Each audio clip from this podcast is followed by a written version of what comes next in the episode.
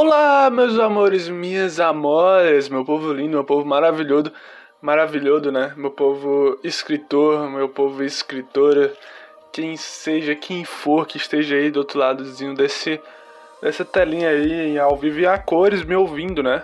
Mas assim, velho, dessa vez, cara, hoje, mais uma vez, estando aqui nesse episódio tão maravilhoso de cheio das histórias no nosso segundo episódio de quê? De quê? Da nossa série magnífica, dos Excluídos da História. Lembrando que é uma série que eu comecei e eu tenho o intuito de trazer pessoas que foram oprimidas pela história tradicional, que foram subjugadas, que foram forçadas a serem esquecidas pela sociedade e a gente tá aqui, cara, tentando trazer, tentando fazer um esforço, por mais que seja, como sempre, apenas um recorte, mas é um recorte que eu tento reviver de alguma forma.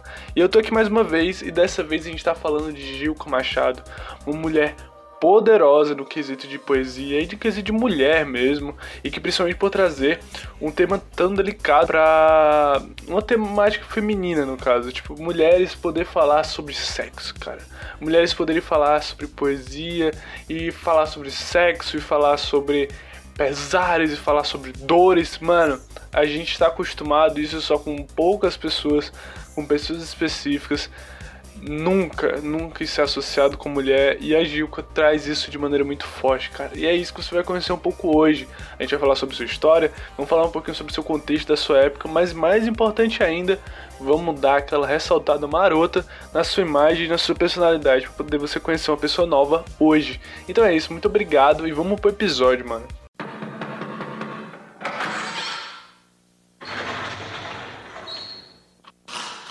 Senta que lá vem a história.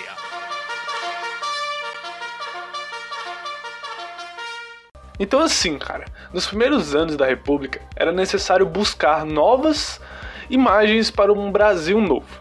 Digamos assim, aquilo que a gente tinha de Brasil saindo do Império estava é, numa fase mais democrática. Querendo, querendo ou não, era uma fase mais democrática, é uma república, por mais que seja de maneira mais simbólica.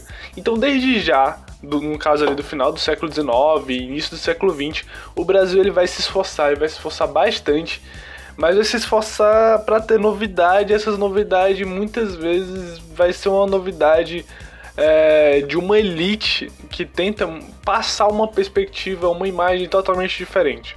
Então, assim, todas as novidades que vão acontecer do período do fim do Império para uma república aqui no Brasil, vai ter poucas, realmente, poucas mudanças sociais, cara. Poucas mudanças entre aquele, entre a maior parte da população.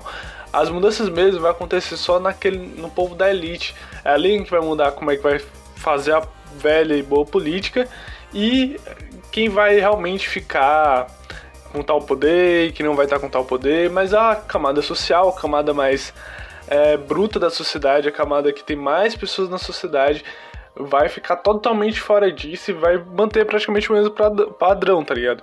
Tanto que, tipo assim, com essa estagnação do tempo, o brasileiro ele vai querer de propósito que vai que se mantenha algumas características, alguns quesitos.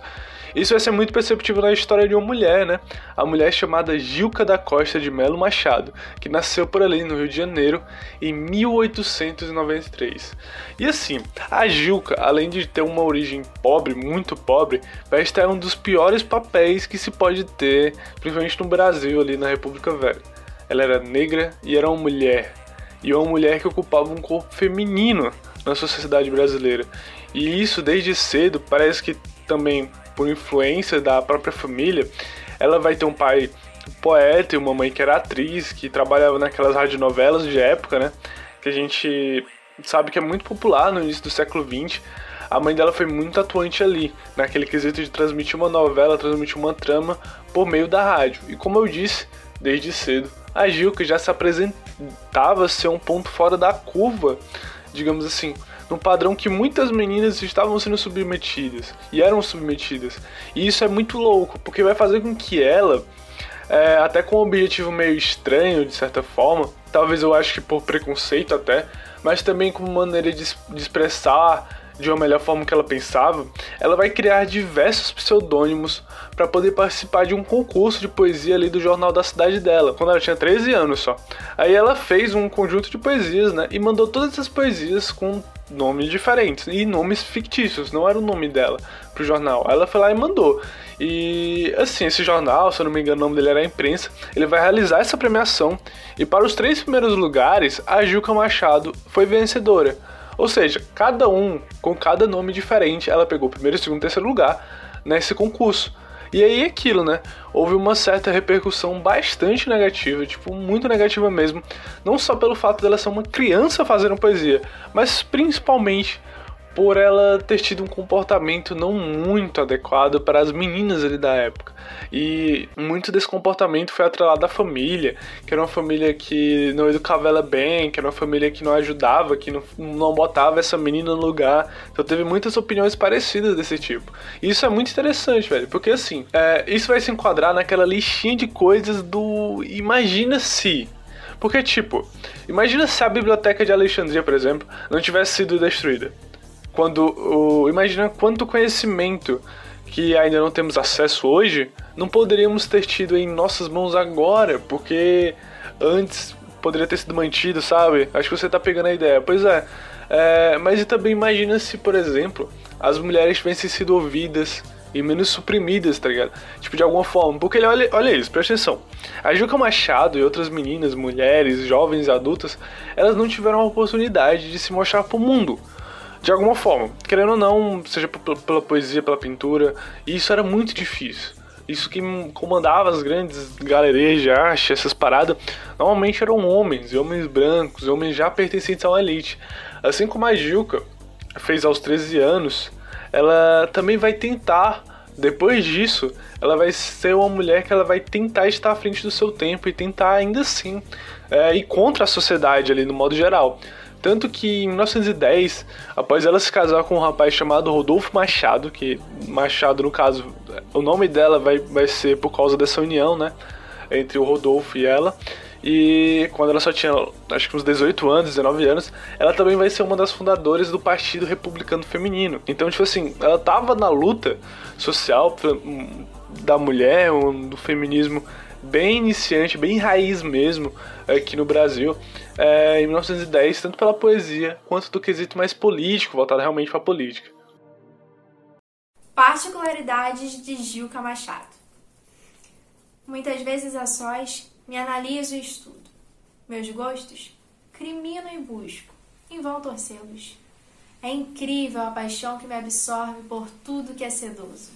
Suave ao tato, a coma, os pelos. Amo as noites de luar, porque são de veludo. Delicio-me quando acaso sinto, pelos meus frágeis membros, sobre o meu corpo desnudo, em carícias sutis rolarem-me os cabelos. Pela fria estação, que aos mais seres eriça, andam-me pelo corpo espasmos repetidos. As luvas de camurça, as boais, a pelica, o meu tato se estende a todos os sentidos. Sou toda languidez, sonolência, preguiça. Se me quero fitar, tapetes estendidos. E principalmente a partir do final do século XIX, é, muitas mulheres vão lutar pelo direito do voto. O direito à educação, o direito a políticas plenas, o cara, o básico, tá ligado? E muitas outras reivindicações sociais, né? Que a gente tem que ter, ter noção dessa época aqui, porque a gente pensa, caralho, é, desde sempre os direitos são assim, cara, desde sempre você tem a Constituição que ela é de 88, a Constituição atual, e nem metade dela é cumprida diariamente, socialmente. E muito dali é inovação, tá ligado? Antes dos anos 80, pouca coisa realmente existia. Imagina no início do século 20, imagina em 1910, 1920. Então, assim, é, digamos. E foi com essa certa necessidade de mudanças sociais que começa ali pelo meio das grandes cidades que estavam começando a se urbanizar, né, as grandes cidades brasileiras, que ao lado dessas grandes cidades brasileiras que iam se urbanizando, muitas demandas femininas também iam se criando. tanto que vai criar uma primeira sociedade civil, digamos assim, é, em 1910, né, a partir da Gilca, da Gilca Machado, que vai ser o Partido Republicano Feminino, e, e no caso da cidade do Rio de Janeiro. Vai, eles vão fundar na, na cidade do Rio de Janeiro, que é a capital do Brasil, e vai se unir ali professores, escritores, donas de casa, muitas mulheres que ocupavam ofícios, por mais que sejam oprimidos pela, pela sociedade ali do patriarcado regional, é, elas vão estar dispostas, e no caso vão ficar dispostas 20 mulher, 27 mulheres ao todo, que vão buscar uma melhor inserção da mulher na sociedade e na política brasileira. Tanto que o primeiro objetivo em si, em si mesmo, o primeiro objetivo que elas constavam, foi o sufrágio feminino, ou seja, o voto, o voto para as mulheres. E esse, esse processo ele vai ser liderado por uma professora e defensora dos direitos indígenas chamada Leolinda de Figueiredo Daltro, que era muito amiga da mulher do Hermes da Fonseca, que era o presidente da, do Brasil na época. E essa primeira dama, no caso, a mulher do Hermes da Fonseca, é, ela também era muito ligada ao feminismo da época. E de maneira muito indireta, porque, querendo ou não, ela namorava, namorava, ela era mulher do, do presidente e ela não podia demonstrar nenhum tipo de apoio. Então muitas vezes ela era uma maneira é, de indireta, ela investia, ela entregava dinheiro para o movimento porque ela, ela apoiava o movimento, mas sempre de maneira muito na surdina, tá ligado? Muito por debaixo dos panos. É, e na parte, acho que da secretaria, acho que é a secretaria que se chama, chamava na época. Mas assim, não querendo não, uma organização mais interna, uma organização mais elaborada. Era a Gilca Machado que tomava conta, ela era que era encarregada por isso. E ficou muito conhecido o texto é, também desse partido, o texto dos estatutos, como é chamado, que ele tinha sido escrito pela Gil e outras mulheres. Então, assim, esse texto, ele é normalmente o texto das intenções do partido. E eu selecionei um, acho que eu li, eu li os estatutos, né? E eu achei muito interessante alguns pontos, eu vou enumerar aqui para vocês e vou falar para vocês aqui. Eu acho que eu, que eu dei uma notada aqui, uma colinha, e ficou bem interessante. É, vai começar assim: artigo 1. De acordo com o artigo 72, da Constituição da República dos Estados Unidos do Brasil, como era conhecido o Brasil na época, né, fica fundado o Partido Republicano Feminino, que obedecerá ao seguinte programa. Aí vem os estatutos do partido. Primeiro, congregar a mulher brasileira na capital e em todos os estados do Brasil, a fim de fazê-la cooperar na defesa das causas relativas ao progresso pátrio. Segundo, pugnar pela emancipação da mulher brasileira, despertando-lhe o sentimento de independência e de solidariedade patriótica, exalçando-a pela coragem, pelo talento e pelo trabalho, diante da civilização e do progresso do século. Terceiro ponto: estudar, resolver e propor medidas a respeito das questões presentes e vindouras relativas ao papel da mulher na sociedade, principalmente no Brasil, pleiteando-a às suas causas perante os poderes constituídos, baseando nas leis em vigor. Bem complicadinho, né, mano? Mas assim, aí vem em quarto lugar. Pugnar, pugnar eu não sei o que é pugnar, velho. Perdão, meu, o meu, minha gramática, que eu não sei o que é pugnar. Mas assim, pugnar para que sejam consideradas extensivas à mulher as disposições constitucionais da República dos Estados Unidos do Brasil, desse modo incorporando-a na sociedade brasileira. Quinto lugar, propagar a cultura feminina em todos os ramos do conhecimento humano. Sexto lugar, estabelecer entre as congregadas, que quem pertence ao partido, no caso, o interesse pelas questões, progressivamente desde o lar até a agricultura, o comércio, a indústria, a administração pública e principalmente as questões sociais. E sétimo lugar, combater pela tribuna e pela imprensa a bem do saneamento social, procurando, no Brasil, extinguir toda e qualquer exploração relativa ao sexo feminino.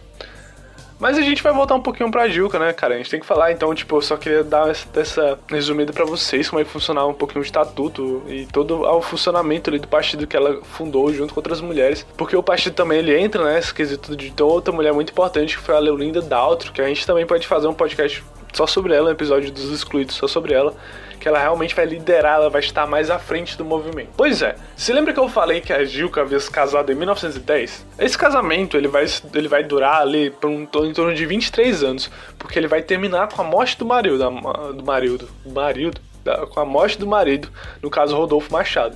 E desse casamento, a Gilca vai ter dois filhos, o Hélio e o Eros. E o Eros não, a Eros. E o Hélio, ele vai acabar falecendo prematuramente, ele vai, ele vai morrer muito cedinho, ainda na infância. E diferente da Eros, que era uma menina, né?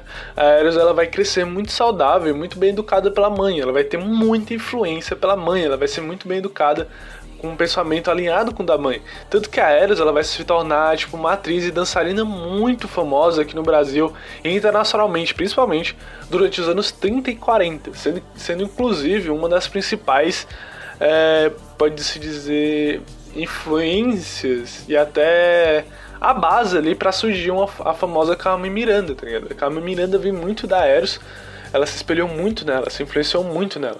Mas em termos de literatura mesmo, a Juca Machado ela vai lançar seu primeiro livro em 1915, intitulado Cristais Partidos. Cristais Partidos.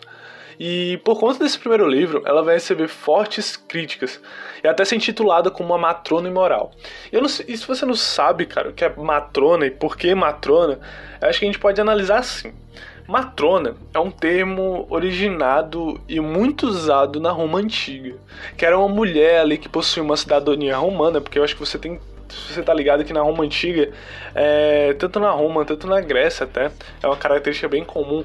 Cidadão é cidadão romano ou cidadão grego. Se você não for cidadão romano ou cidadão grego, o que você é? Você é bárbaro. E se você não é cidadão romano ou você não é cidadão grego, você é bárbaro e você é passível de ser escravo. Então, assim, é, quando você tem o status de cidadão romano ou de cidadão grego, você tem um status muito grande na sociedade ali. E na Grécia, mais ainda do que Roma, ela, como era uma sociedade muito mais machista do que Roma, ela tinha muitas mulheres ali, que por mais que tinham origens gregas, elas não eram consideradas mulheres. Ou, perdão, elas não eram consideradas gregas. É, então, tipo assim, muitas mulheres eram deixadas de lado na Grécia por causa disso. E as mulheres, no caso de Roma, que obviamente não tinham nem os mesmos direitos, estavam muito, muito longe de ter os mesmos direitos do que os homens, elas eram muito conhecidas como matronas.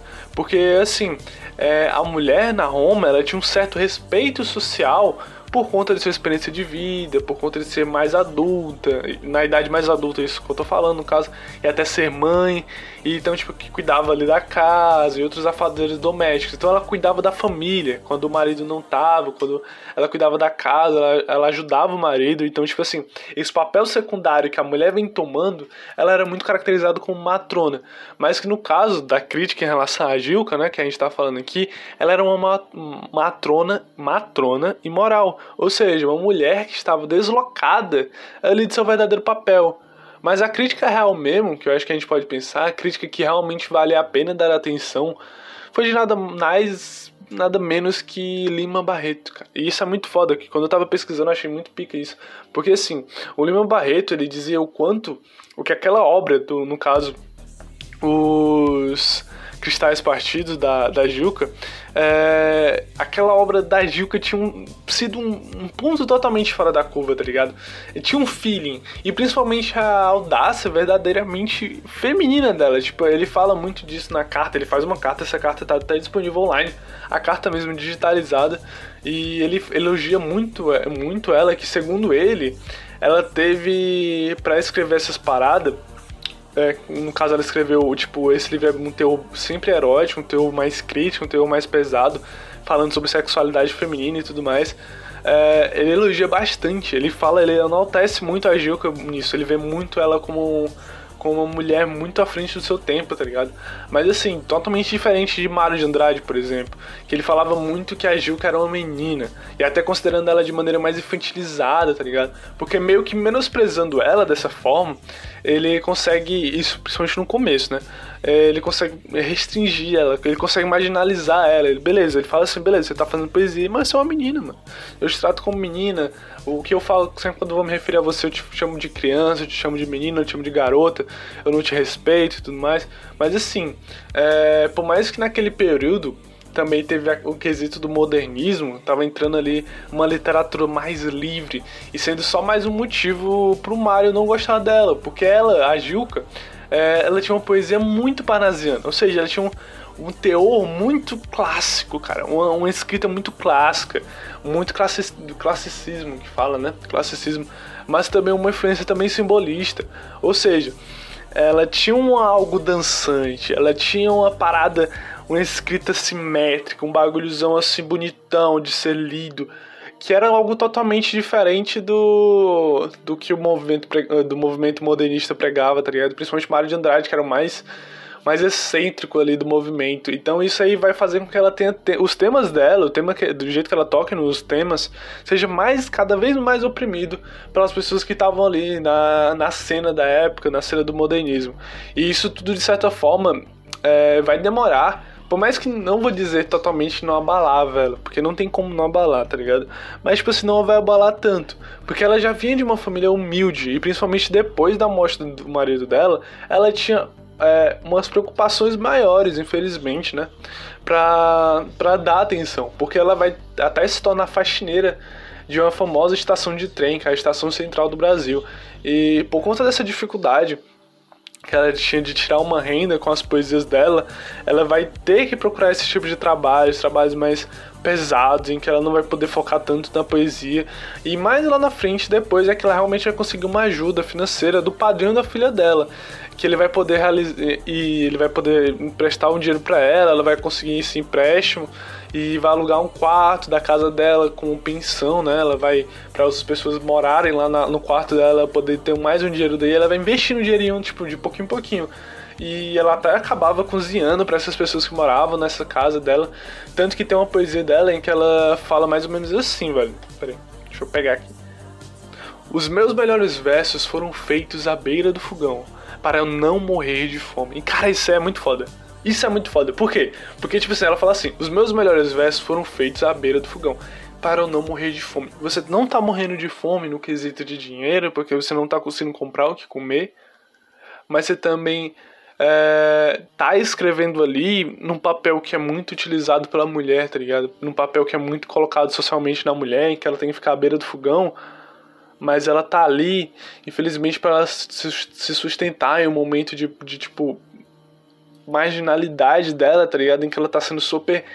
numa situação super crítica.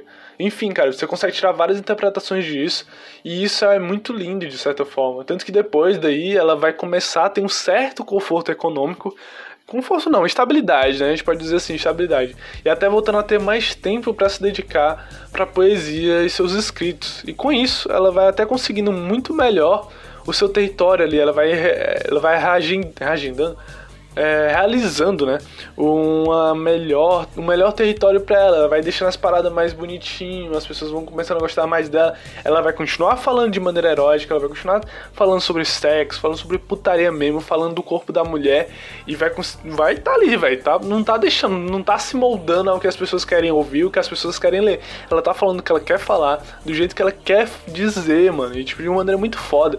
E ela tá ganhando o espaço dela e a visibilidade dela com aquilo. Tanto que ela vai se tornar muito próxima, mas muito amiga mesmo, da grande Cecília Meirelles, lá ali nos anos 30. E em 1933, no ano de 1930, 1933, ela vai ser eleita a melhor poeta do Brasil, por uma importante revista brasileira.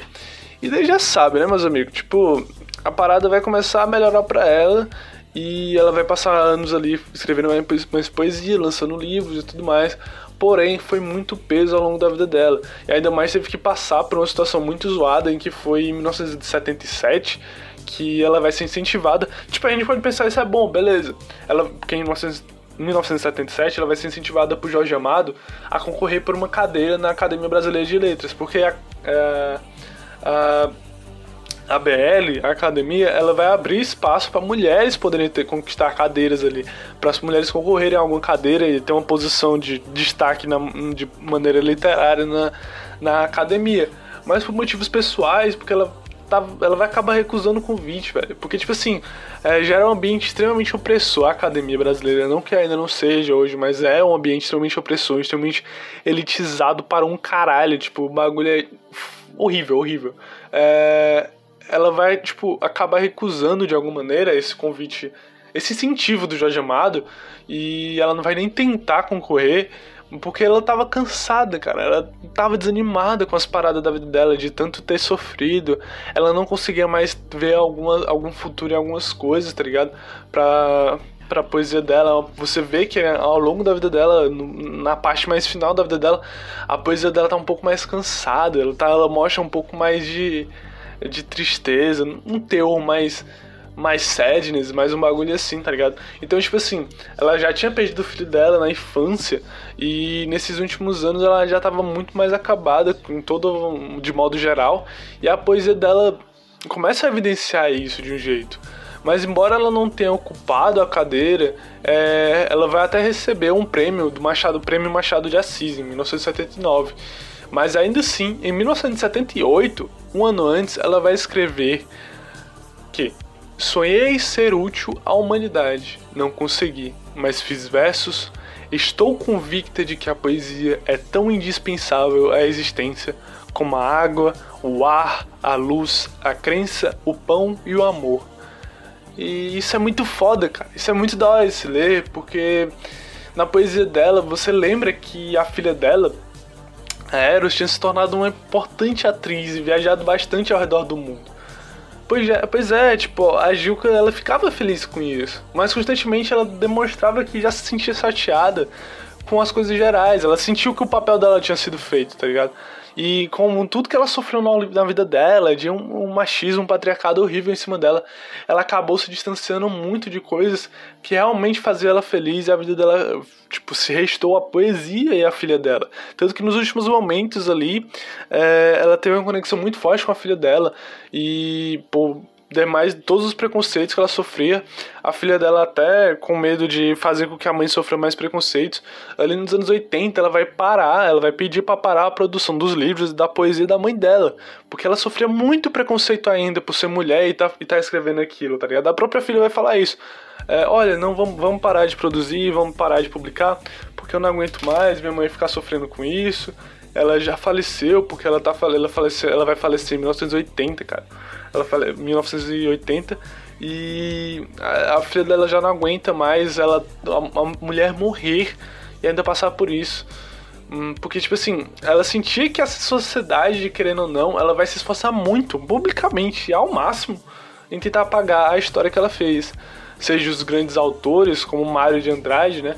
até as pessoas públicas, como aconteceu em 1916 com Rui Barbosa, em que o poema, um poema chamado Ânsia de Azul, vai render um comentário tipo, muito filho da puta do cara, onde ele vai falar: Não sei, é, abre aspas, não sei como seria possível conciliar o espírito das senhoras de boa sociedade com o espírito de uma poetisa que tem um mau gosto de escrever essas coisas tão plebeias. Então, tipo assim, o Rui Barbosa já tá cacetando ela desde 1916, Então, tipo assim, ela tá passando por esse problema de ser pressionada por uma sociedade de ambos os lados e tá tentando produzir, tá produzindo, né? Ela não tá tentando, ela tá fazendo um bagulho muito bom. Mas ainda assim ela ficou desgastada com isso, não tem como não ficar. Então você vê, mano, tipo, é, essa, essa constante necessidade social de apagar uma mulher cada vez mais por diversos motivos que permanecem até hoje, né? Mas que estamos aqui, tipo, em mais um episódio para conversar um pouquinho sobre, para trazer um pouquinho sobre para vocês e que por mais que a Gilca da Costa de Melo Machado tenha vindo a falecer nos anos 80, ela ainda está aqui presente no nosso episódio de hoje e fazendo muito mais diferença socialmente do que outros fenômenos tão aclamados pela história convencional. E hoje ela é revivida nesse podcast. E por uma grande amiga minha de infância, uma pessoa que eu amo, que eu adoro, ela dedicou também um tempinho dela para fazer uma homenagem para Gilca. E ela vai recitar um poema aqui para vocês, a gente vai deixar no encerramento aqui para vocês um, um, próprio poema da Gilca, que o nome do poema é Ser Mulher, um, um poema que eu achei muito foda. E é aquilo, cara. Se você chegou até aqui, eu agradeço bastante, muito mesmo. Se você gostou mais ainda, eu peço desculpas por qualquer erro. E eu fico feliz por você ter chegado até aqui, de verdade, por você ter me ouvido. E, e espero que você tenha realmente gostado dessa nova personalidade que você tenha conhecido. Pelo menos saber um pouquinho a mais, já que você talvez você conhecia, talvez não, mas a história não permitiu isso e o meu papel aqui eu estou tentando contribuir de alguma forma. Mas, por favor, compartilhe e se você escuta isso em qualquer é, plataforma de mídia social, Spotify, é, Google Podcasts, no Anchor, no Cashbox, não importa. Siga o canal. Siga, siga o canal lá. Tem seguir, acompanhar, não importa. Siga, porque isso mostra que você que tem pessoas que gostam de mim, que gostam do meu trabalho. E se você quer se manter atualizado, simples. Vai no meu Instagram. Vai no Instagram do podcast. underline, é, arroba, eu sempre vi todo episódio falando underline, cara, por quê? Mas arroba, cheio das histórias, sem segredo, é só bota lá, arroba, cheio das histórias, pronto, achou, beleza? Beijo, cara, muito obrigado, enorme beijo na sua bunda. E seja feliz com essa ótima é, interpretação aqui da minha amiga nesse poesia aqui para vocês. Então, beijão. Ser mulher, vir à luz trazendo a alma talhada para os gozos da vida, a liberdade e o amor. Tentar na glória etérea e altívola escalada, na eterna aspiração de um sonho superior. Ser mulher, desejar outra alma pura e alada, para poder com ela o infinito transpor. Sentir a vida triste, insípida, isolada. Buscar um companheiro, me encontrar um senhor. Ser mulher, calcular todo o infinito curto para a larga expansão do desejo surto no ascenso espiritual aos perfeitos ideais.